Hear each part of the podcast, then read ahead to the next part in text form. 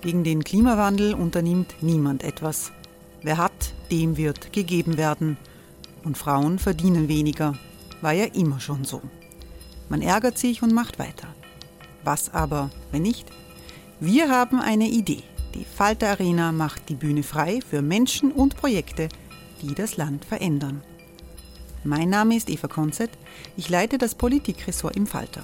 Und am Sonntag, den 26. Mai, veranstalten wir im Wiener Stadtsaal die nächste Falter Arena.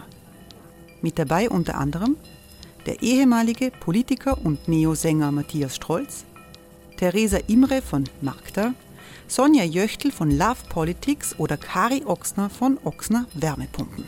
Machen statt jammern. Wir schauen uns an, wie das funktionieren kann.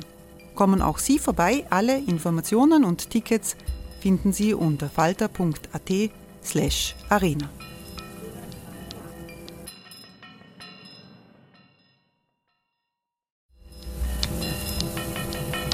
Falter-Podcasts werden durch Werbung unterstützt. Das hilft bei der Finanzierung unseres journalistischen Angebots. Hey, it's Ryan Reynolds and I'm here with Keith, co-star of my upcoming film If, only in theaters May 17th. Do you want to tell people the big news? All right, I'll do it. Sign up now and you'll get unlimited for $15 a month in six months of Paramount Plus Essential Plan on us. Mintmobile.com slash switch. Upfront payment of $45 equivalent to $15 per month. Unlimited over 40 gigabytes per month. Face lower speeds. Videos at 480p. Active Mint customers by 531.24 get six months of Paramount Plus Essential Plan. Auto renews after six months. Offer ends May 31st, 2024. Separate Paramount Plus registration required. Terms and conditions apply if rated PG.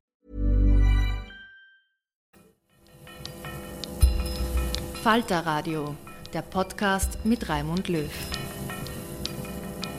Sehr herzlich willkommen im Falter Radio. Nach dem Wirtschaftseinbruch infolge der Pandemie kommt der Aufschwung. Diese Erwartung wird größer, auch im Hinblick auf die guten Wirtschaftszahlen in den USA. Dass die Corona-Infektion bis zum Sommer unter Kontrolle gebracht wird, erscheint möglich.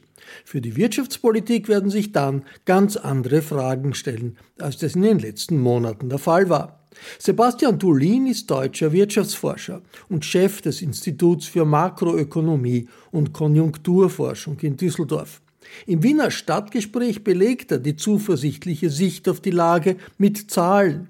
Dolin registriert die neuen Initiativen aus Brüssel zu einer besseren Sozialpolitik im Bereich der Mindestlöhne und bei der europäischen Absicherung der Arbeitslosenversicherung. Er zeigt auf, wo Deutschland flexibler ist als Österreich aber auch was Österreich besonders gut macht. Der Chefökonom der Arbeiterkammer Markus Materbauer war mit dabei bei diesem Stadtgespräch, das Falter-Journalistin Barbara Todt geleitet hat. Dolin verwendet in seinem Anfangsstatement einige Grafiken, die wir im Podcast nicht sehen können, aber er erklärt auch ganz genau, um welche Daten es geht. Warum hat sich die Wirtschaft so schnell erholt? Wir haben ja eben gesehen, es ging ganz schnell runter und danach schnell wieder aufwärts. Und einer der Gründe ist, dass anders als in der Krise 2008, 2009 die Fiskalpolitik schneller und entschiedener eigentlich reagiert hat. Und was Sie hier recht sehen, sind die äh, Budgetdefizite. Und äh, Sie sehen, bis zur Krise 2019 gab es da gewisse Überschüsse in Österreich und Deutschland. Die Eurozone hatte ein kleines Defizit. Und was Sie dann sehen, dann ging es massiv runter. Und das ist die aktive Finanzpolitik. Das heißt, die Regierungen haben Geld in die Hand genommen und haben das ausgegeben, um die Wirtschaft zu stützen. Und das ist grundsätzlich gut und richtig, denn damit äh, wurde Beschäftigung gesichert und wurden Erwartungen stabilisiert.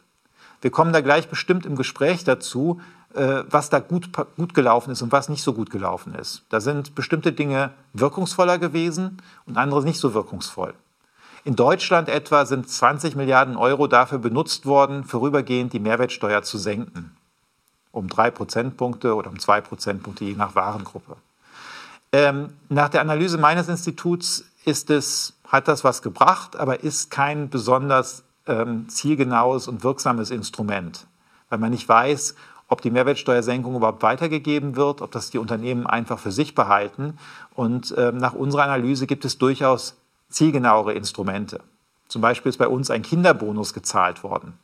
Oder ähm, es ist äh, das Kurzarbeitergeld nach einer Zeit dann doch aufgestockt worden. Und solche Zahlungen sind normalerweise wirksamer, weil die Menschen, die das Geld erhalten, das direkt wieder in Konsum geben und ausgeben. Und das haben auch Umfragen von uns gezeigt, dass das genau so funktioniert.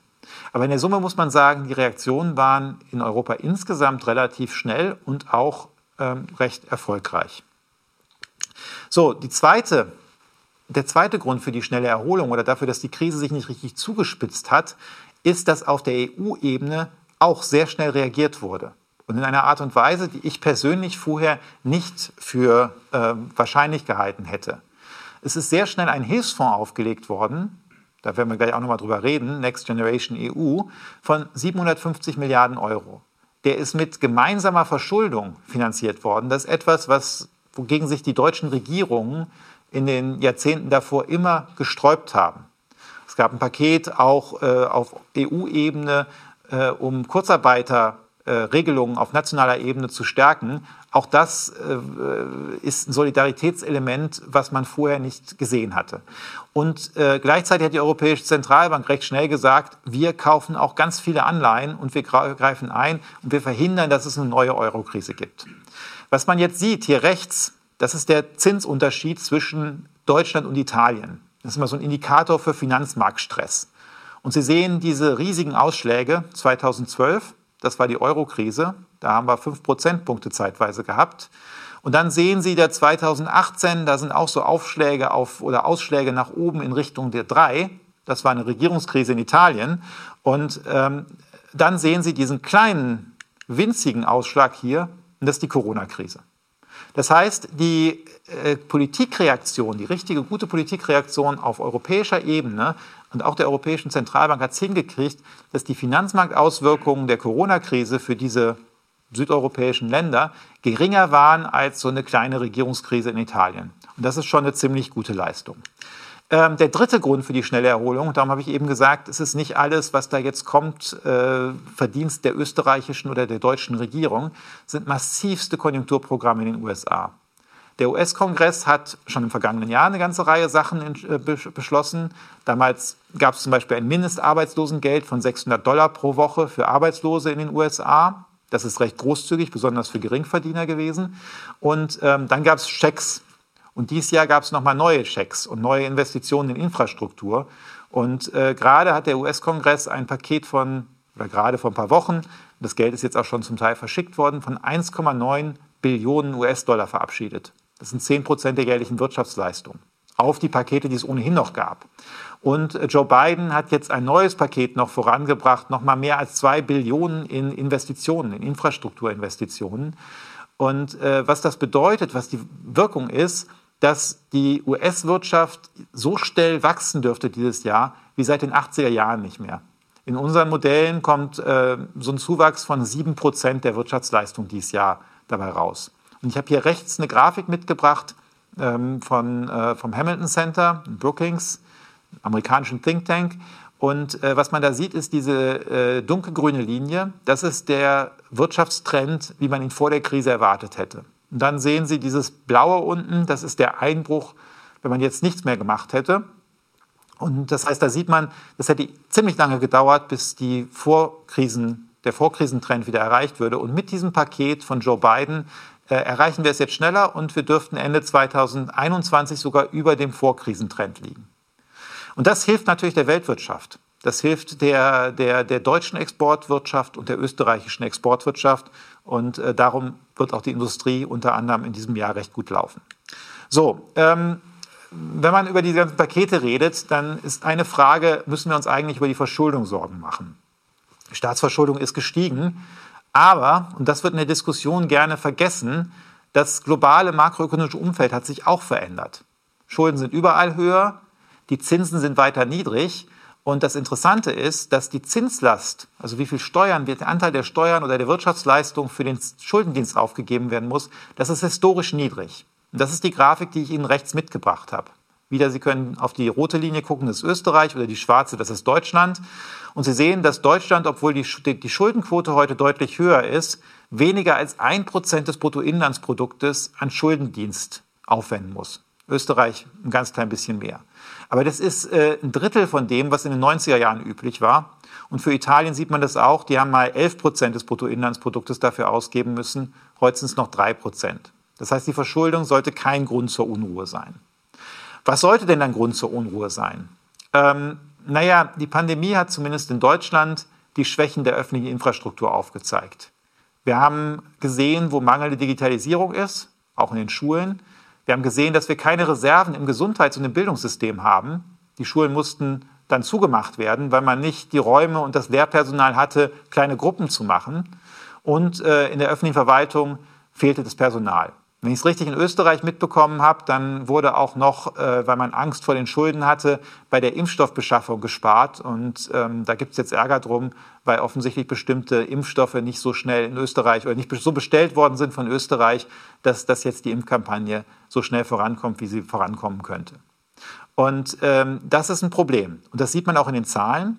Hier rechts sehen Sie die Nettoinvestitionen des Staates relativ zur Wirtschaftsleistung. Nettoinvestitionen bedeutet, das, was ähm, quasi jedes Jahr investiert wird, abzüglich dem, was abgenutzt wird. Und da sieht man, da war Österreich ziemlich gut bis in die 90er Jahre. Und ähm, in den 90er Jahren ging es dann runter, aber Österreich war immer noch lange besser als Deutschland. Äh, Deutschland war da auf der Nulllinie oder unter der Nulllinie. Jetzt ist Deutschland, hat sich ein bisschen erholt, äh, Österreich auch ein bisschen, aber das sind immer noch Werte, die weit davon wegliegen, was man eigentlich braucht oder was man früher gehabt hat. Das ist umso wichtiger, weil wir auch dekarbonisieren müssen. Das ist immer deutlicher geworden. Da brauchen wir Investitionen in hohem Milliardenbereich. Und andere Wirtschaftsräume, die USA und China, die investieren ganz, ganz, ganz stark in neue Technologien, neue Infrastruktur und drohen uns davon zu ziehen. Und äh, da muss einfach viel, viel mehr passieren. Und wie ich eben gezeigt habe, bei den niedrigen Zinsen haben wir da Spielräume, denn ähm, wir könnten einfach mehr Kredite aufnehmen und damit mehr investieren äh, und es würde überhaupt nicht die Schuldentragfähigkeit äh, gefährden. So, ähm, ich hoffe, ich habe nicht zu lange geredet. Ich würde gerne einmal noch mal zusammenziehen, was, was, was mir wichtig ist. Ähm, denn es verändern sich Paradigmen.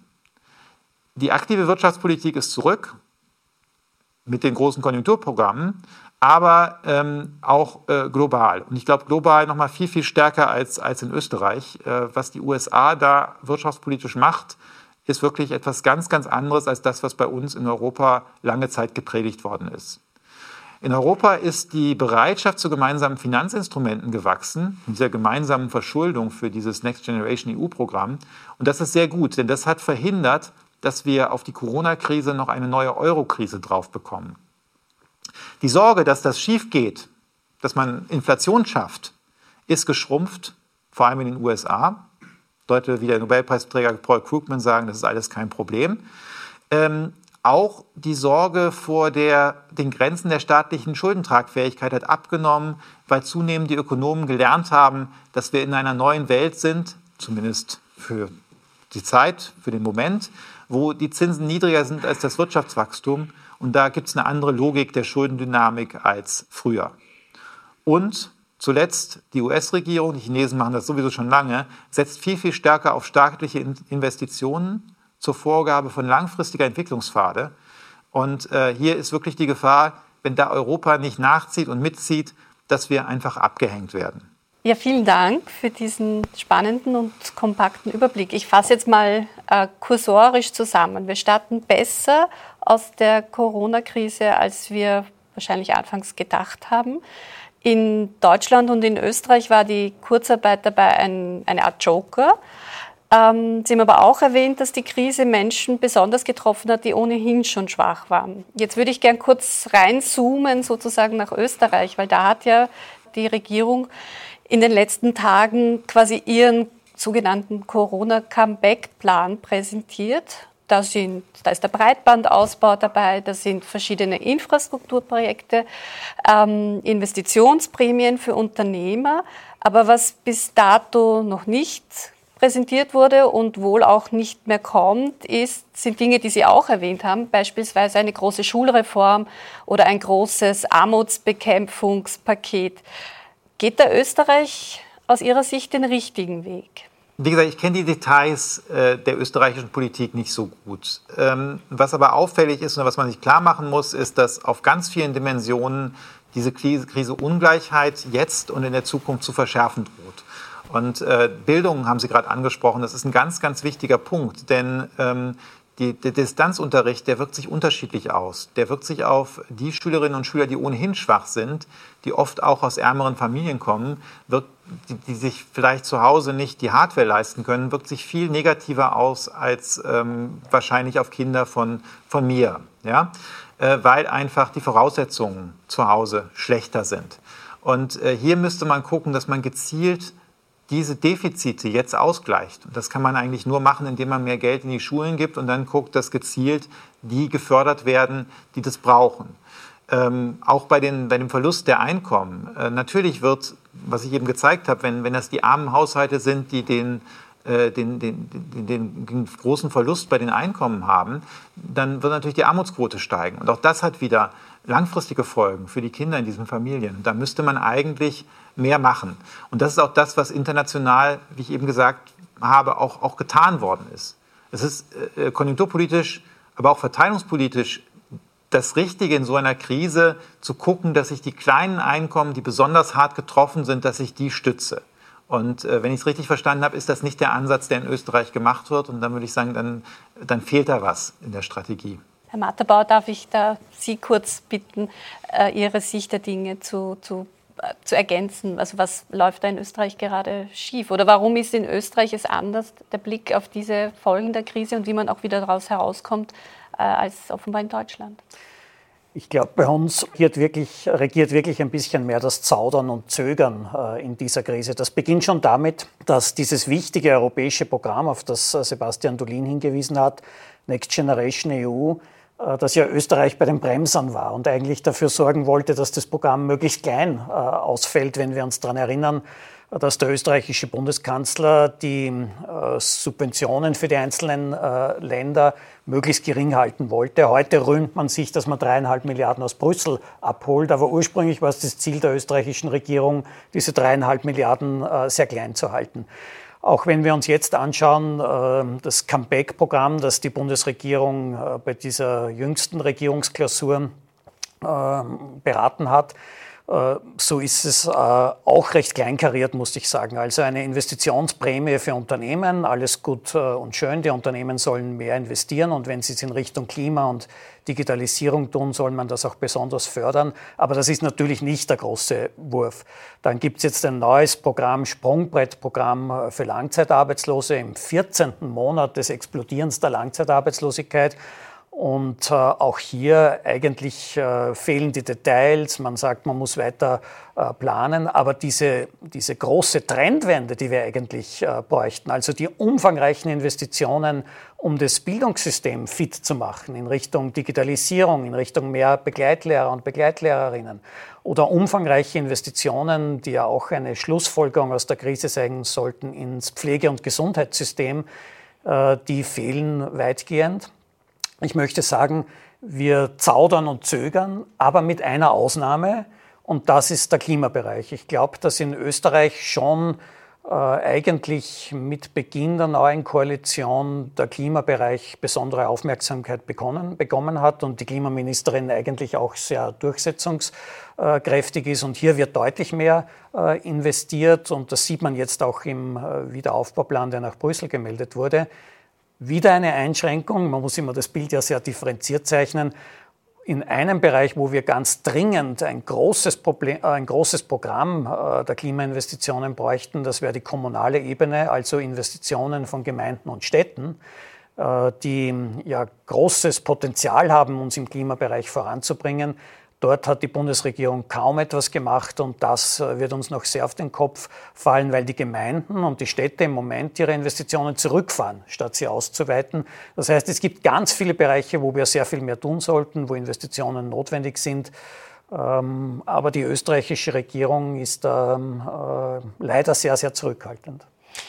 Danke, Herr Professor Dolin. In Deutschland ist ja auch, hat der Wahlkampf bekommen. Deswegen sind vielleicht auch die Parteien mit ihren Vorschlägen nicht so zurückhaltend. Das ist ja immer eine Phase, wo ähm, die Ideen hoch äh, hochsteigen.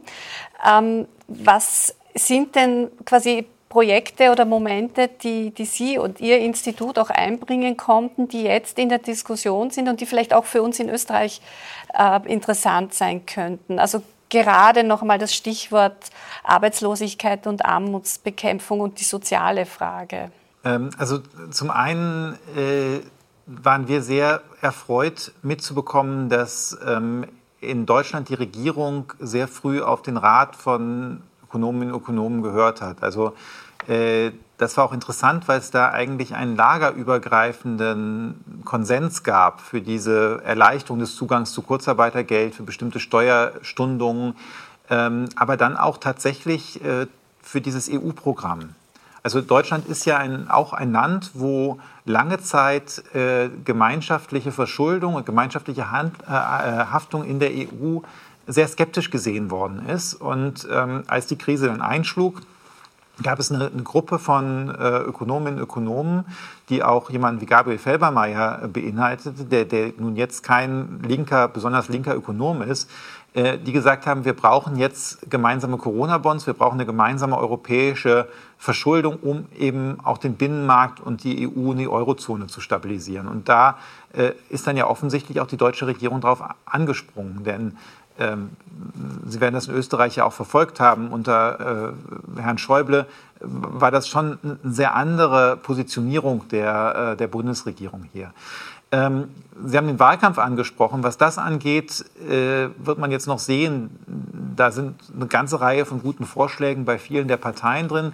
Ich freue mich besonders, dass äh, eine Reihe der Parteien auch äh, zumindest in dem, ähm, im Geiste den, diesen Vorschlag aufgenommen haben, den wir zusammen mit dem, mein Institut ist ja eher arbeitnehmernah, äh, zusammen mit dem arbeitgebernahen Institut der deutschen Wirtschaft vor anderthalb Jahren aufgestellt haben, nämlich dass wir ein, ein großes 460 Milliarden Euro Programm zur Modernisierung der deutschen Volkswirtschaft brauchen, was dann eben über Kredite, über zusätzliche Kredite finanziert werden soll. Und äh, sowas Ähnliches findet sich jetzt in, in, im Wahlprogramm der Grünen, aber auch im Wahlprogramm der SPD. Und äh, bei der CDU äh, gibt es äh, in dem Sinne noch kein Wahlprogramm, weil die ja gerade erst damit beschäftigt waren, ihren Kanzlerkandidaten zu wählen. Hey, it's Ryan Reynolds and I'm here with Keith, co-star of my upcoming film If, only in theaters May 17th. Do you want to tell people the big news? All right, I'll do it. Sign up now and you'll get unlimited for $15 a month in six months of Paramount Plus Essential Plan on us. Mintmobile.com slash switch. Upfront payment of $45 equivalent to $15 per month. Unlimited over 40 gigabytes per month. Face lower speeds. Videos at 480p. Active Mint customers by 531.24 get six months of Paramount Plus Essential Plan. Auto renews after six months. Offer ends May 31st, 2024. Separate Paramount Plus registration required. Terms and conditions apply if rated PG. Das ist interessant, dass Sie erwähnt haben, dass in Deutschland die Ökonominnen und Ökonomen von quasi allen Richtungen offenbar in der Krise zusammengearbeitet haben und Projekte vorgeschlagen haben und dass sich aber auch quasi die, die Haltung, wie man mit der Krise umgeht, nämlich dass Schulden machen angesichts der Zinsen ähm, in Ordnung ist, äh, dass man solidarisch agiert, ähm, also dass sich quasi das als Mainstream durchzusetzen gescheint hat. Was ist da passiert? Ist das eine andere Generation an Ökonominnen und Ökonomen? Ähm, und warum, glauben Sie, ist das in Österreich eigentlich quasi in die andere Richtung gegangen im letzten Jahr? Also Österreich hat sich ja ganz anders positioniert. Also ich glaube, da spielen mehrere Dinge rein. Zum einen äh, sind jetzt in, in vielen führenden Positionen in Deutschland jüngere Ökonominnen und Ökonomen, die einfach pragmatischer sind ein anderer Faktor ist, dass sich ja global die Diskussion ein bisschen verschoben hat. Also die, die, die, die Art der Austerität, äh, die da zum Teil in Deutschland oder auch, auch allein die, diese Idee der Schuldenbremse, wie sie jetzt da konstruiert ist, äh, das findet im Rest der Welt ja relativ wenig Anklang und, äh, und Zustimmung. Insbesondere wenn man jetzt zu führenden US-Ökonomen guckt. Und zu guter Letzt glaube ich, dass auch ähm, schon viel von Personen in der Regierung abhängt. Also wenn ich ein Ministerium habe, was so geführt wird wie von Herrn Schäuble und dann das Personal, was dann da eben auch in Führungspositionen war, was äh, in einer gewissen Tradition aufgewachsen ist und immer in so einer Tradition gedacht hat, dann äh, ist das was ganz anderes, als was wir heute haben. Olaf Scholz hat ein Team von jungen Leuten mit ins Ministerium gebracht, die dann auf Staatssekretärsebene oder Abteilungsleiterebene sind, die äh, offen sind für Ideen. Und ähm, es gibt da diese durch die Presse gegangen, eine, eine, Ökonomenrunde, die dann relativ schnell ins Leben gerufen worden ist, die sich in der Krise einmal die Woche da äh, mit, mit, Staatssekretär und ähm, Abteilungsleitung getroffen hat, virtuell natürlich, aber wo sehr, sehr offen auch neue Ideen diskutiert worden sind. Und die sind nicht ideologisch, sondern danach diskutiert worden, ist es jetzt was, was, was uns helfen kann, möglichst gut durch die Krise zu kommen. Und ähm, dann gab es halt eine Interessenskongruenz. Also die, natürlich, wir waren alle, äh, wir wollten alle, dass, dass Deutschland auch gut durch die Krise kommt und dass es auch keine, keine Verschärfung auf europäischer Ebene gibt. Und äh, ich glaube, das war sehr, sehr konstruktiv. In Österreich wird aktuell oder immer wieder auch debattiert, ob man das Arbeitslosengeld in Zeiten dieser Krise und auch jetzt für die Nachwirkungen nicht erhöhen sollte. Aber da gibt es sowohl die Arbeiterkammer wie auch die Gewerkschaften wie auch die SPÖ, die diesen Vorschlag immer wieder einbringt, aber de facto nicht gehört wird.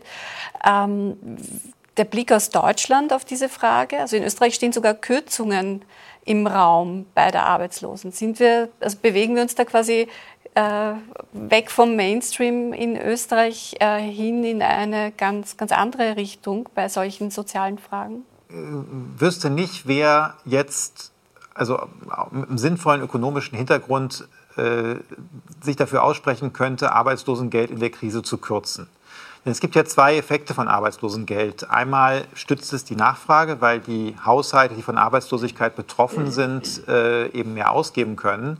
Und dann gibt es mm, vor allem äh, neoklassische Ökonomen, die unterstreichen, dass es gibt den Anreizeffekt, dass wenn ich zu viel Arbeitslosengeld auszahle, vielleicht die Anstrengung fällt, einen neuen Job zu suchen.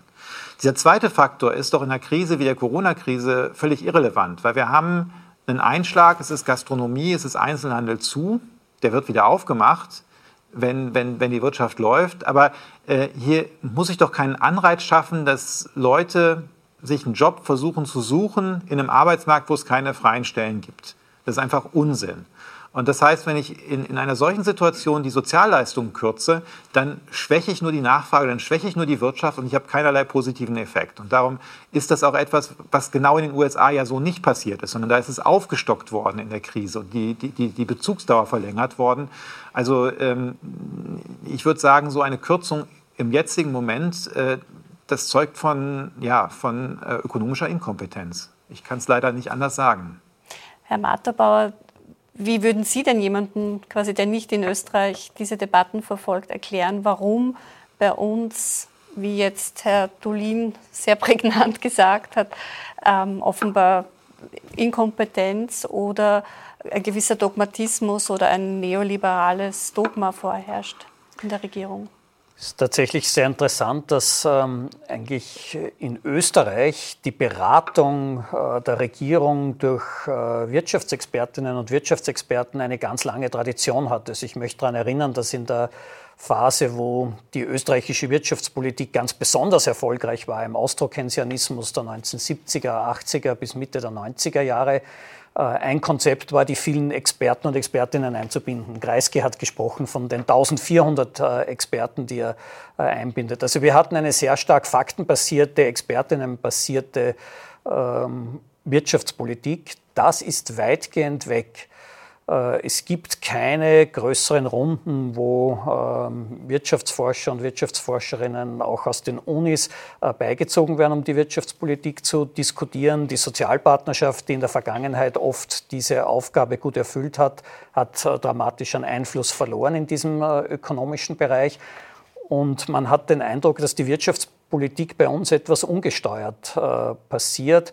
Wir haben auch ähm, jedenfalls bis zum Regierungseintritt des IHS-Chefs Martin Kocher ähm, wenig wirtschaftspolitische Kompetenz in den Wirtschafts- und Finanzministeriumsbereichen.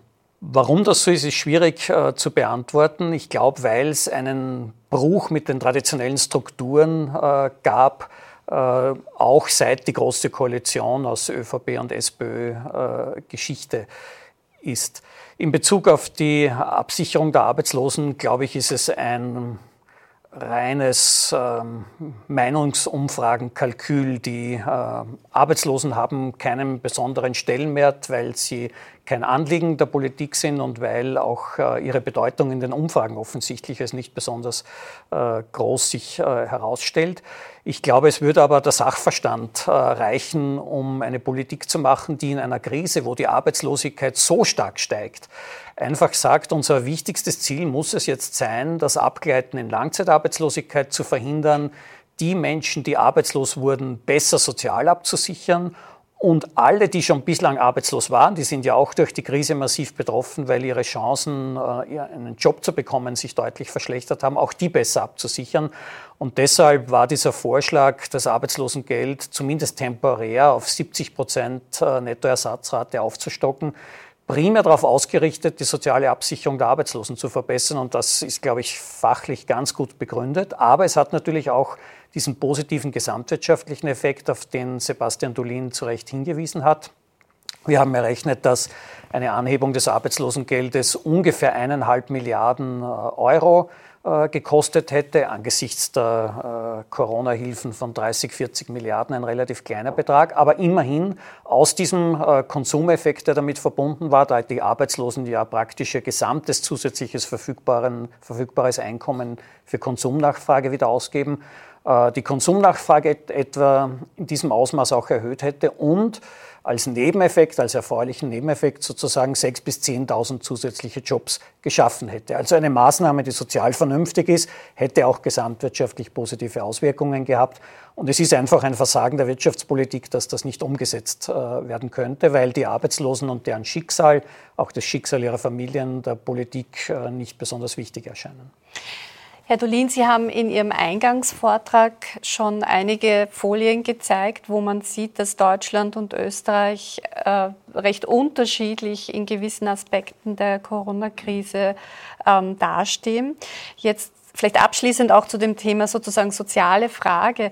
Wenn das jetzt hier bei uns so bleibt, wie wir es gerade besprochen haben. Also quasi nicht der Fokus so stark auf Bildungsreform, Armutsbekämpfung gelegt wird.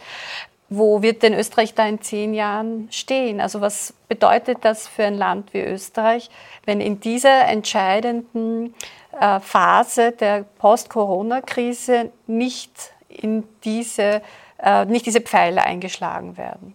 Ich glaube, das ist nicht nur eine Frage für Österreich, sondern es ist eine Frage auch für Deutschland und auch für den Rest der EU. Also eins der, ähm, der, der positiven Elemente und auch der Stärken Europas, aber auch besonders nochmal Deutschland und Österreichs, ist ja eine soziale Kohäsion, äh, auch ein gewisser Korporatismus, wo, wo Dinge äh, vorangebracht werden gemeinsam, wo alle an einem Strang ziehen.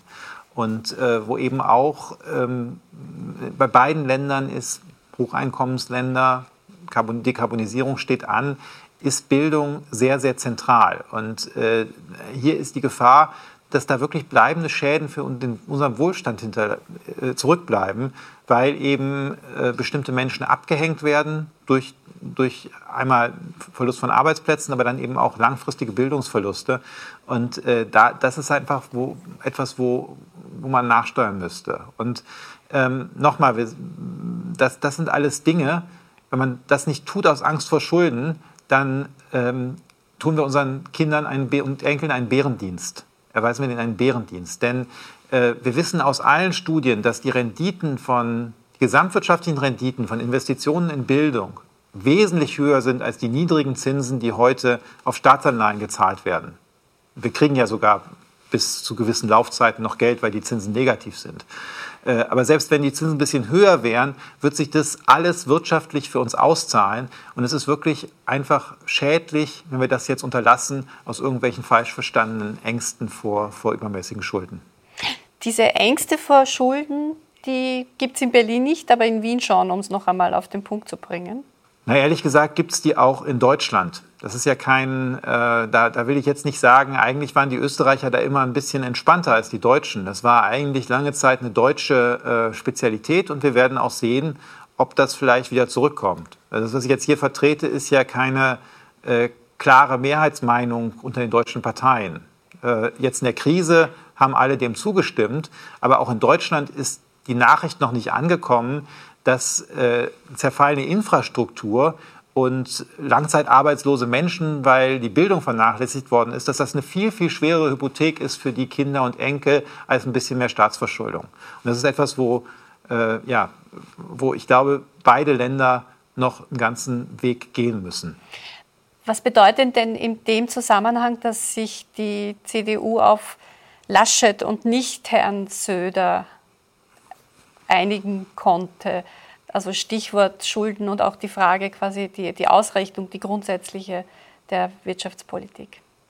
Ehrlich gesagt wissen wir da noch relativ wenig drüber. Was man aber sehen kann, ist, dass Armin Laschet, der ist ja Ministerpräsident des Landes Nordrhein-Westfalens bei uns, und ähm, die Bundesländer bei uns sind sehr unterschiedlich mit den Corona-Schulden umgegangen. Also äh, der Bund bei uns, der sagt, wir tilgen in 20 Jahren. Einige der ostdeutschen Länder wollen diese Schulden in drei Jahren tilgen. Und Nordrhein-Westfalen hat sich 50 Jahre dafür gegeben. Also das ist schon mal äh, ein, ein vernünftiger Ansatz, denn diese Tilgung, die schnelle Tilgung der Schulden ist ja genau das, was, was auch Spielräume für Investitionen und Bildungsausgaben nimmt. Von daher äh, scheint Armin Laschet zumindest in der Politik, die er umsetzt, man muss dazu sagen, er regiert sein Bundesland mit den Freien Demokraten zusammen, die eigentlich zumindest verbal immer gegen Staatsschulden sind. Aber in der Politik, die er umsetzt, scheint er relativ äh, pragmatisch zu sein. Was dann wirklich damit passiert, werden wir nach der Wahl sehen. Und äh, ich meine, wir wissen, in Deutschland ist, ist, es total offen, wer ab September regieren wird. Äh, die Umfragen verändern sich im Wochentakt. Und äh, man kann sich eine ganze Reihe von Koalitionen vorstellen. Es kann schwarz-grün werden. Ähm, es könnte auch eine Ampelkoalition werden. Ähm, es könnte auch äh, sogar eine grün-rot-rote Koalition werden. Ähm, und von daher, es bleibt sehr, sehr spannend. Jetzt ist Deutschland anders als Österreich noch äh, mehr im Lockdown-Modus, beziehungsweise die, die Politik ist nach wie vor entschlossen, sehr geringe Inzidenzen als äh, Werte festzulegen und quasi ja noch einmal alle Kräfte zusammenzuspannen, um den Virus niederzuringen. Wie schädlich sind denn solche Lockdowns für die Wirtschaft? Und was heißt das auch für, für Deutschland, wenn jetzt noch einmal so eine Phase quasi der Drosselung kommt? Also ehrlich gesagt, was wirklich schädlich ist für die deutsche Wirtschaft, ist dieser Dauer-Halb-Lockdown. Denn im, meine, im Grunde haben wir seit November eine Situation, wo bestimmte Teile der Wirtschaft geschlossen sind, wobei nicht wirklich entschieden gegen das Virus vorgegangen wird, ähm, wo so Dinge vernachlässigt worden sind wie äh, Homeoffice-Pflicht. Ich habe ja von der Umfrage schon geredet und äh, wir hatten, ähm, wir haben im April letzten Jahres äh, befragt, wir haben im Juli befragt, wir haben im November befragt und wir haben nochmal im Januar wieder befragt. Und im November, nachdem die Bundesregierung gesagt hatte, wir gehen in den Teil-Lockdown, wir machen die Gastronomie zu ähm, und bitte, liebe Leute, arbeitet im Homeoffice, da haben weniger Menschen äh, im Homeoffice gearbeitet, als das im Juli, als wir keine Beschränkungen hatten, der Fall war. Und äh, viel, viel weniger als im April. Und das, das ist der Grund, warum diese Inzidenzzahlen auch in Deutschland die ganze Zeit weiter hoch geblieben sind und wir eben nicht zu einem Punkt gekommen sind, wo äh, Gastronomie und Einzelhandel wieder verlässlich öffnen konnten. Also, und da, äh, da, da sind sich die meisten Ökonomen in Deutschland einig, also mein Institut, aber auch das IFO-Institut, äh, dass, dass man eigentlich einen kürzeren, aber härteren Lockdown gebraucht hätte, statt diesem, äh, wo, wo am Ende keiner mehr weiß, was eigentlich die Regeln sind.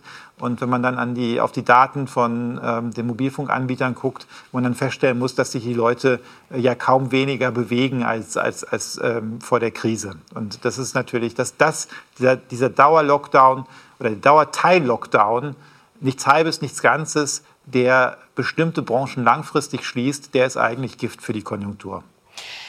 Das Alternativszenario zu diesem Halbdauer-Lockdown wäre ja das, was sozusagen die Zero-Covid- oder No-Covid-Bewegung vorgeschlagen hat, eben einen harten Lockdown, äh, geblockt, drei Wochen mit ganz vielen äh, sozialen Zahlungen, Unterstützungen, damit die Menschen es sich auch wirklich leisten können, zu Hause zu bleiben. Also waren Sie ein Anhänger dieser, dieser Überlegung und ist das etwas, was, ich meine, wir wollen es nicht hoffen, aber wer weiß, die nächste Pandemie könnte uns bevorstehen, was sozusagen beim nächsten Mal dann das Mittel der Wahl sein sollte? Ich glaube, man muss hier ein bisschen unterscheiden. Es gibt ja No-Covid- und Zero-Covid-Bewegungen, die ähm, eben sehr unterschiedlich sind. Ein Teil der Anhänger, nicht das IFO-Institut, aber bestimmte Bewegungen sagen, wir, wir sollten auch die Industrie zumachen. Ähm, davon wäre ich jetzt kein Anhänger. Aber ich hätte mir schon gewünscht, zum Beispiel, man hätte ja relativ schadensfrei sagen können, wir machen jetzt wirklich statt zwei Wochen Osterferien mal drei Wochen Osterferien und in der Zeit haben wir vielleicht wirklich auch mal äh, eine Ausgangssperre, damit nicht die Leute ähm, abends sich gegenseitig besuchen und sich gegenseitig dann anstecken. Denn ähm, man, man, hat schon den Eindruck, dass sich bestimmte Bevölkerungsgruppen relativ wenig ähm, daran halten und dass auch die Disziplin zunehmend abgenommen hat. Und das wäre, glaube ich, äh, tatsächlich ein besserer Ansatz gewesen. Gut, dann würde ich klar, jetzt... was, was Sie noch gefragt haben, äh, Achso, Entschuldigung, natürlich muss, muss dafür gesorgt werden, dass die Menschen, die davon, darunter leiden und Einkommen verlieren, dass die in der Form kompensiert werden, dass, dass, dass der Schaden nicht bei ihnen bleibt. Denn das ist eine gesamtgesellschaftliche Aufgabe, was hier passiert. Und das ist nicht äh, etwas, was, was auf, der, auf dem Rücken von bestimmten Berufsgruppen ausgetragen werden sollte. Wir haben jetzt einige Themen angesprochen, wo Österreich oder zumindest äh, Herr Materbau und ich mit einer gewissen Sehnsucht vielleicht nach Berlin blicken, also wenn es um die Frage des, der Frage des Umgangs mit Schulden geht. Ähm, zum Beispiel. Aber es gibt auch ein Thema, wo ich immer wieder mitbekommen habe, dass deutsche Ökonomen Österreich als Musterbeispiel ähm, oder als Best-Practice-Beispiel erwähnen, und zwar, wenn es um die Frage der Investitionen in Infrastruktur geht. Ähm, was kann denn jetzt umgekehrt Berlin von, von Wien sich da abschauen? Also was hat Österreich da besser gemacht oder anders gefragt, warum war in Deutschland da so lange Flaute? Was Österreich auf jeden Fall besser gemacht hat, äh, ist, dass die öffentlichen Investitionen nicht so runtergefahren und kaputt gespart worden sind, wie das lange Zeit in Deutschland der Fall war. Deutschland hat einfach seit den frühen 2000er Jahren von der Substanz bei den öffentlichen Investitionen gesorgt und in Österreich ist immer noch mehr investiert worden, als die Abschreibungen waren. Ähm, und das, das ist richtig und gut. Ich glaube, da hat in Deutschland eine Hysterie zu dem Zeitpunkt zugeschlagen, die es in der Form in Österreich nicht gab. Da war die Idee, dass die deutsche Bevölkerung schrumpfen würde, dass Deutschland nicht mehr wachsen würde, die Wirtschaft nicht mehr wachsen würde und dass wir deshalb auch einfach die Schulen nicht mehr brauchen und vielleicht weniger Straßen brauchen, weniger Brücken brauchen und äh, dass das eh eigentlich alles eine Belastung sei. Und da ist dann eben massiv gekürzt worden und das hat Österreich nicht in dem gleichen Maße mitgemacht. Österreich hat auch einige sehr clevere ähm, Sachen sich ausgedacht, um eben im Rahmen der Schuldenregeln, die wir auf europäischer Ebene nun mal haben, trotzdem noch mehr zu investieren. Also die ASFINAG, die Autobahngesellschaft in Österreich, ist etwas, was sich einige, einige Leute in Deutschland gerne angucken, denn die Konstruktion der ASFINAG erlaubt, dass äh, dort Kredite aufgenommen werden dürfen für Investitionen in die Autobahnen, die nicht äh, zu dem normalen Defizit gezählt werden des Staates. Ähm, und das ist natürlich etwas, was dann Spielräume schafft. Und insbesondere, wenn man feststellt, dass die Regeln auf europäischer Ebene eigentlich viel zu eng gestrickt sind, was zunehmend auch international so anerkannt wird, dann ist natürlich ein solches Konzept super und äh, kann eine gewisse Vorbildfunktion haben. Herr Materbau, da würde ich Sie auch gern wieder als Experten und ähm, quasi Österreicher einbinden. ASFINAG als Best Practice, ich meine, lebt das weiter oder ist das etwas, was quasi ein Erbe ist, auf dem wir uns ausruhen? Ich glaube tatsächlich, dass äh, das Niveau der Qualität der Infrastruktur, insbesondere der Verkehrsinfrastruktur in Österreich deutlich besser ist. Aber das ist eigentlich eine Entwicklung, die schon die letzten 20, 30 Jahre äh, vorher geherrscht hat, dass hier die Investitionstätigkeit mehr im Mittelpunkt der Wirtschaftspolitik äh, stand und man auch die entsprechenden Instrumente gefunden hat, um äh, Spielräume, flexible Spielräume für, die, für diese Investitionen zu haben. Mir scheint ein zweiter Punkt ganz zentral zu sein, auch im Vergleich zu Deutschland, wo Österreich, glaube ich, äh, ein Vorbild sein kann. Und das ist insbesondere äh, der Wohnungsmarkt und die Wohnbautätigkeit. Wir haben ja in Berlin äh, gerade die Debatte um den Mietendeckel gehabt. In Österreich hat man eine ganz andere Tradition. Da haben eigentlich in den letzten Jahrzehnten wir nie eine Situation gehabt, wo der Neubau von Wohnungen privatisiert wurde. Im Gegenteil, die öffentliche Hand und Genossenschaften spielten eine zentrale Rolle. Und äh, etwa in den großen Städten wie Wien äh, ist der Großteil äh, der Wohnungen, die neu gebaut werden, werden von der Gemeinde oder von den Genossenschaften gebaut. Und das äh, garantiert auch, dass wir hier sehr hohe öffentliche Investitionen in den Wohnbau haben. Und trotz äh, des starken Wachstums der Bevölkerung in Österreich, stärker als in Deutschland und gerade in der Ostregion, also Wien hat ja enorm an Bevölkerung gewonnen, ist es dennoch halbwegs gelungen, mit dieser starken Wohnbautätigkeit die Mieten äh, im Griff zu haben. Beziehungsweise zeigt sich, wenn man es in einzelnen Jahren nicht gemacht hat und zu wenig äh, Neubau äh, gemacht hat, dass dann äh, erhebliche auf die Effekte auf die Mieten zu äh, zu sehen waren. Das heißt, die Kombination oder auch sozusagen für die deutschen Kolleginnen und Kollegen das Vorbild würde wohl darin bestehen, Mietenregulierungen, die grundsätzlich sozial und ökonomisch sinnvoll sind, unbedingt zu ergänzen mit äh, starken öffentlichen Investitionen in den Wohnbau, mit sozialem Wohnbau, weil diese Kombination den Markt halb, halbwegs entspannen kann. Und ich glaube, so voneinander wechselseitig äh, zu lernen äh, an einzelnen, in einzelnen Politikfeldern, was man besser machen kann, das ist ja eigentlich einer der erfreulichsten Aspekte der Europäischen Union, dass wir uns anschauen, was können die Schweden besser als wir, was können die Deutschen besser als wir. Und in einigen Bereichen können wir in Österreich eben auch zeigen, etwa im sozialen Wohnbau, dass äh, wir hier vielleicht das Role Model äh, für Europa sein können. Äh, eine ähnliche äh, Thematik, um das vielleicht noch anzuschließen, abseits der Investitionen, ist in der Lohnpolitik. In Österreich hatten wir ja äh, traditionell schon ganz lange eine sehr starke Abdeckung durch Kollektivverträge oder Tarifverträge, wie in Deutschland gesagt werden würde. Bei uns haben 98 Prozent der Beschäftigten solche Kollektivverträge und das hat es erlaubt, die Lohnpolitik nicht nur darauf auszurichten, dass die unteren Löhne gut mitwachsen und der Niedriglohnsektor deutlich kleiner ist als in Deutschland, sondern auch, dass Lohnpolitik makroökonomisch äh, für die gesamtwirtschaftliche Steuerung eingesetzt werden kann. Da ist es interessant, dass wir jetzt auf europäischer Ebene eine Initiative haben für diese ähm, Förderung von kollektivvertraglicher Lohnpolitik, die stark auch aus Deutschland äh, unterstützt wird, während die neue österreichische Regierung sich ablehnend gegenüber dieser Initiative äußert, obwohl eigentlich die Europäische Kommission hier Österreich als Vorbild sozusagen propagieren will. Also äh, oft können wir solche eigenartigen Kombinationen an Politikfeldern finden, aber ich möchte nur sagen, in einigen äh, Bereichen hat Österreich traditionell, glaube ich, eine gute Vorbildrolle und wir brauchen unser Licht auch nicht unter den Scheffel stellen. Herr Dolin, kurze Nachfrage. Sozialer Wohnbau, äh, quasi österreichisches Erfolgsmodell. Sickert das in Deutschland? Wo stehen Sie da in der Debatte? Also ich glaube, das wird schon hier diskutiert und äh, auch mein Institut hat da letztes Jahr ähm, eine Studie zugemacht, wo wir äh, tatsächlich auch eine Stärkung des öffentlichen Wohnbaus äh, bei uns fördern und fordern. Äh, und klar, da ist Österreich immer das Beispiel, was da genannt wird. Und auch was Markus Materbauer gesagt hat, äh, Abdeckung durch, wir nennen das dann Flächentarifverträge, äh, das ist auch etwas, wo Österreich wirklich eine Vorbildfunktion haben kann.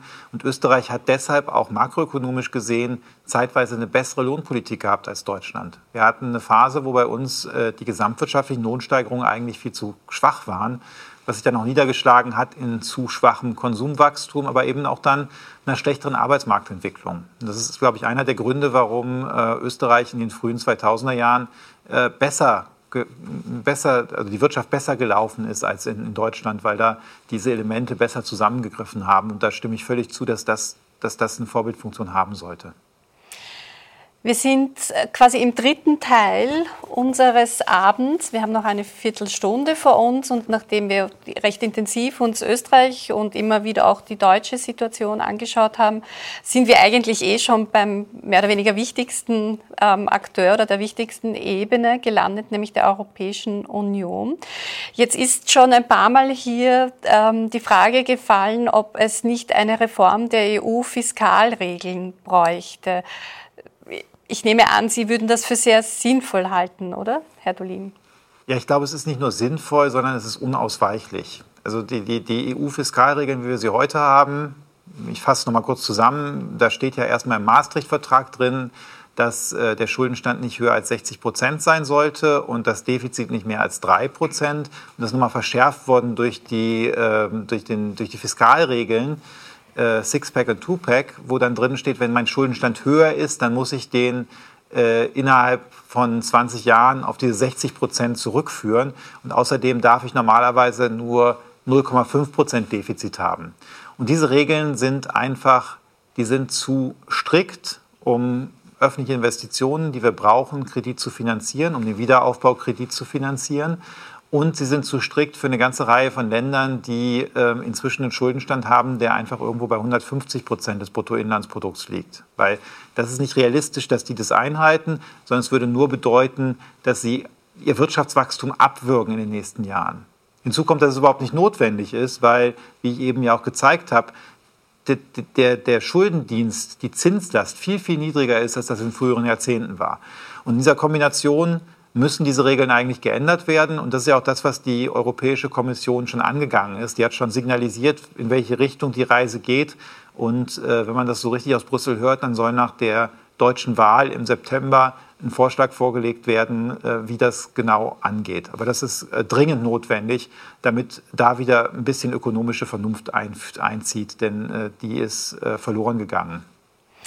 Ist das auch eine, eine Trendwende, glauben Sie, für die Europäische Union und für die Art und Weise, wie sie Politik macht? Also im Sinne einer stärkeren ähm, Integrierung, ähm, quasi auch EU-Mindeststandards setzen, äh, vielleicht endlich auch in der Sozialpolitik über nationale Grenzen hinweg stärker als Union zu agieren. Also dass diese Krise sozusagen die Union auch ähm, ja, noch stärker integrieren könnte am Ende. Ähm, das auf jeden Fall. Wir haben ja mit dem Next Generation EU-Programm, aber auch mit der gemeinsamen Verschuldung, haben wir jetzt ein paar Elemente geschaffen, die ähm, langfristig auch Keimzellen sein könnten, um ja, eine stärkere Integration zusammenzubringen. Also fangen wir mal an mit diesem Schur-Paket. Ich habe da kurz auch drüber geredet. Das ist ein 100 Milliarden Euro Fonds, wo die einzelnen Länder sehr zinsgünstige Kredite draus nehmen können, um ihre eigenen Kurzarbeiterprogramme äh, aus, auszuweiten. Interessanterweise hat das so ein paar Elemente wie Vorschläge zu einer europäischen Arbeitslosenversicherung, die ja auch von Olaf Scholz zeitweise, also dem deutschen Finanzminister zeitweise vorangebracht worden sind. Und man könnte diesen Fonds dazu ausweiten, dass man da ähm, quasi so eine Rückversicherung hat, dass Länder, die in eine Krise geraten und Geld für ihre soziale Absicherung brauchen, dass die da günstige Mittel draus kriegen könnten. Man könnte das koppeln an gewisse Mindestabsicherungen, solche Standards sind ja jetzt auch schon da drin. Man, man, muss eben das benutzen, um Beschäftigung zu sichern, um das zu dürfen. Und das ist da ein erster Schritt. Ähm, auch diese Next Generation EU ähm, ist äh, ein erster Schritt, um den Finanzmarkt stärker zu harmonisieren und zusammenzubringen nochmal. Und vor allem einen Markt zu schaffen für sichere europäische Anleihen. Ähm, wir werden jetzt auf die nächsten Jahrzehnte, weil das, selbst wenn das nur eine einmalige Sache ist, werden wir dauerhaft Wertpapiere in größerem Stil am Markt haben, die europäische, echte europäische Wertpapiere sind. Und äh, das, das schafft Nachfrage und äh, das, das bringt da was. Und ähm, gleichzeitig gibt es eine Reihe von Initiativen, die auch auf diese Mindeststandards guckt. Wir haben Initiativen für europäische Mindestlöhne, also nicht den gleichen überall, aber dass jedes Land dafür sorgen muss, dass, dass gewisse Mindestlöhne gelten. Wir haben Initiativen für eine Mindestgrund, Mindesteinkommen, also eine soziale Grundabsicherung. Ähm, und all das läuft ja auch weiter und läuft voran. Äh, und von daher sehe ich da schon jetzt auch eine Chance. Und ich würde sogar sagen, dass diese Krise die europäische Integration da schon auch ein Stück weiter wieder vorangebracht hat. Herr Matterbauer, aus österreichischer Sicht, also wir hören ja, zumindest wenn die Regierung über die Union spricht, ähm, das hat eine andere Tonalität. Also ich könnte mir gut vorstellen, dass ähm, das Schlagwort der Schuldenunion bei uns äh, lauter äh, gerufen werden wird als vielleicht in Deutschland. Ähm, oder das Stichwort Impfstoffbeschaffung, da wurde ja auch sehr oft Brüssel als äh, Schuldiger ausgemacht. Ähm, Sehen Sie das auch so positiv? Also wird, glauben Sie, Österreich, kann Österreich Teil dieser europäischen Integration sein? Sind wir der Treiber oder eher Drossler? Ich würde mir wünschen, dass sich Österreich äh, aktiv beteiligt äh, und sehe es mit großer Besorgnis, äh, dass bei uns eher das Feindbild Europa hier an die Wand gemalt wird und dass auch der österreichische Finanzminister auf rasche Konsolidierung, raschem Abbau der Covid-Schulden gedrängt hat. Ich glaube, man müsste jetzt dieses offene Fenster nutzen, um Europa wirklich voranzubringen. Und es ist ganz wichtig, noch einmal darauf hinzuweisen, dass die Europäische Union in der Covid-Krise viel, viel besser reagiert hat als in der Finanzkrise gewissermaßen die Lehren aus dem Versagen Europas in der Finanzkrise gezogen hat. Denn rufen wir uns noch einmal vor Augen, in der Finanzkrise waren die Hilfen sehr kurzfristig, man ist rasch in Richtung Konsolidierung wieder gegangen und der Effekt war, dass Europa auseinandergefallen ist. Das heißt, dass äh, eher äh, eine Divergenz geherrscht hat in Europa, die schwachen Länder schwächer wurden und die starken Länder stärker wurden in diesen zehn Jahren nach der Finanzkrise. Ähm, das wollen wir nicht. Europa muss zusammenwachsen. Wir brauchen gemeinsame Standards, gemeinsame Mindeststandards für die Entwicklung. Wir wollen ein soziales Europa. Und ich habe schon den Eindruck, dass die neue Kommission das richtig erkannt hat und jetzt in die richtige Richtung geht. Ich möchte aber darauf hinweisen, dass alle diese Maßnahmen, sei es im fiskalpolitischen Bereich, Next Generation EU, die neuen Verschuldungsmöglichkeiten, die ich alle für sehr positiv halte, sei es die Mindeststandards im Sozialbereich, bei den Löhnen, das ist alles sehr wichtig. Wir dürfen aber Europa dennoch nicht zu einer technokratischen Institution verkommen lassen, wo Brüssel sozusagen im besten Fall gute Vorschläge macht, sondern wir müssen auch daran arbeiten, dass äh, die Europäische Union und die europäische Politik stärker demokratisch verankert wird. Das heißt, wenn wir auf europäischer Ebene mehr Standards machen äh, wollen, mehr Mindeststandards setzen wollen und mehr gemeinsame Fiskalpolitik machen wollen, dann brauchen wir ein viel stärkeres europäisches Parlament, sodass auch die demokratische Kontrolle äh, einer stärkeren europäischen Politik entsprechend funktioniert. Denn sonst opfern wir unsere äh, Demokratie und ich halte es da wirklich ganz stark mit Jürgen Habermas, der immer wieder darauf hingewiesen hat, dass Europa nur dann sich langfristig gut entwickeln kann, wenn die demokratischen Standards verbessert werden, wenn eine europäische Öffentlichkeit und ein Ringen um die besten Ideen auf europäischer Ebene gewährleistet äh, werden kann. Und hier erhoffe ich mir noch sehr viel mehr äh, Fortschritte und würde das auch in Richtung einer besseren Sozial- und Wirtschaftspolitik für ganz entscheidend halten. Herr Dolin, ähm, Next Generation EU, die großen Schlagwörter sind Dekarbonisierung und Digitalisierung. Das freut die Generation Greta. Aber könnte nicht noch beim, bei der sozialen Frage, gehört da nicht nachgeschärft? Oder vielleicht anders gefragt, wenn Sie da äh, freie Hand hätten, was wäre denn quasi Ihr konkreter Vorschlag, was als nächstes passieren muss auf europäischer Ebene? Also insgesamt muss man sagen, dass äh, bei dem äh, Green Deal, aber bei der ganzen Dekarbonisierung zum Teil die soziale Frage unterbelichtet ist. Und ich will jetzt auf gar keinen Fall die soziale gegen die ökologische Frage ausspielen. Ich glaube, das dürfen wir nicht. Wir müssen uns aber klar machen, dass wir die Dekarbonisierung nur hinkriegen, also die ökologische Frage nur dann bewältigen können, wenn wir auch die soziale Frage mitdenken. Denn es gibt natürlich planetare Kipppunkte. Das ist auch etwas, da braucht man gar nicht drüber zu verhandeln. Das sind Naturgesetze. Und da müssen wir uns als, Menschen, als Menschheit dran halten und den Klimaanstieg oder den Klimawandel deshalb begrenzen. Aber es gibt auch politische Kipppunkte. Und wir können die Dekarbonisierung nur schaffen, wenn wir die Mehrheiten mitnehmen. Und äh, wenn wir da bestimmte Bevölkerungsgruppen abhängen, dann ähm, passiert das nicht. Und da gibt es zwei Elemente. Das eine ist der soziale Ausgleich für die Haushalte, die jetzt von höheren CO2-Preisen getroffen sind. Also Deutschland äh, ist ab diesem Jahr sind wir eingestiegen in eine CO2-Bepreisung bei Heizenergie und stärker auch bei, bei den Kraftstoffen. Ähm, und wenn man das jetzt einfach durchlaufen lassen würde, ohne einen Ausgleich, dann wären die ärmeren Haushalte besonders stark getroffen. Das, das würde die abhängen, das würde die Ungleichheit größer machen. Das muss verhindert werden. Dafür brauchen wir eine progressive Besteuerung der Reichen und Transfers an die ärmeren Haushalte. Und der zweite Punkt ist, dass wir die Arbeitsplätze, die Arbeitsmärkte, die Industrien mitdenken müssen. Wir müssen also die Voraussetzungen schaffen, dass wir auch äh, gute Arbeit in der Zukunft haben werden. Und da ähm, ist äh, wichtig, wie ich es hinkriege, ähm, zu einer CO2-neutralen Industrie zu kommen. Äh, lassen Sie mich ein Beispiel dazu geben. Wir haben schon hier über Kollektivverträge oder Flächentarifverträge geredet. Und in Deutschland ist es ja so, dass nicht jedes Unternehmen dem angehören muss. Und wir sehen jetzt gerade schon die Auseinandersetzung, dass ähm, Tesla in Deutschland Autos bauen will, aber eben versuchen will, die Gewerkschaften draußen zu halten und darum eben auch den Flächentarif nicht nach Möglichkeit nicht anwenden zu müssen.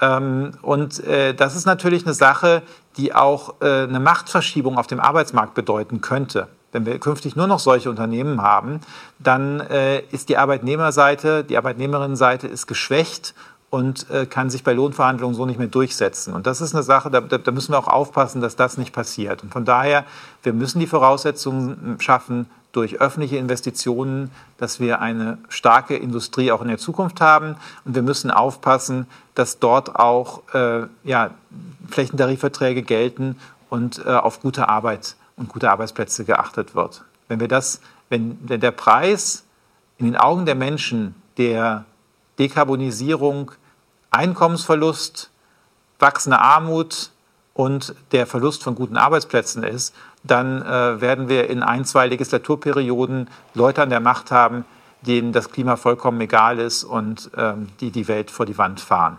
Sie hörten den deutschen Wirtschaftsforscher Sebastian Dulin in einem Wiener Stadtgespräch mit Barbara Todt und Markus Materbauer.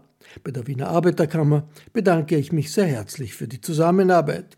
Ich verabschiede mich von allen, die uns auf UKW zuhören, im Freirad Tirol und auf Radio Agora in Kärnten.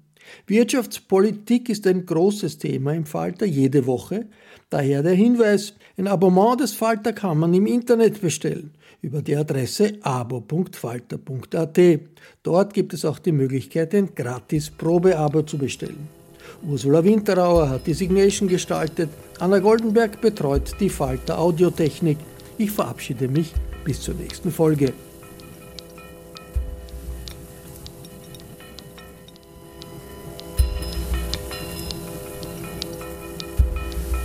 Sie hörten das Falterradio, den Podcast mit Raimund Löw.